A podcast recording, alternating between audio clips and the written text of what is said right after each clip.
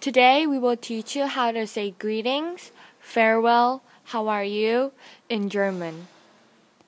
In greetings, there is hallo, hallo, which means hello in English, guten Morgen, guten Morgen, which means good morning, guten Tag, guten Tag, means good day or good afternoon, guten Abend, guten Abend.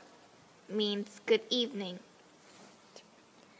The differences between hello and guten Abend can be because hello is directed to your friends and people that you're close with. Guten Abend is to older pe- older people than you and strangers, parents, and teachers. In farewells, there is tschüss. Tschüss. means bye, cheerio, Auf Wiedersehen. Auf Wiedersehen. means goodbye, Gute Nacht. Gute Nacht. means good night. The differences between Tschüss and Auf Wiedersehen are Auf Wiedersehen is more formal for your parents, teachers, and strangers, as Tschüss is for your friends and, and people that you're close with. In how are you? The answers are to prima danke, prima danke, which means great, thank you.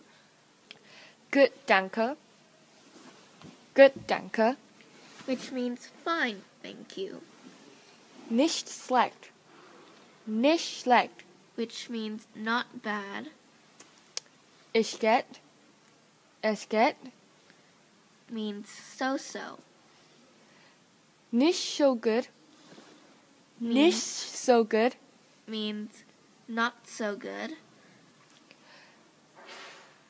und dir, und dir, means and you.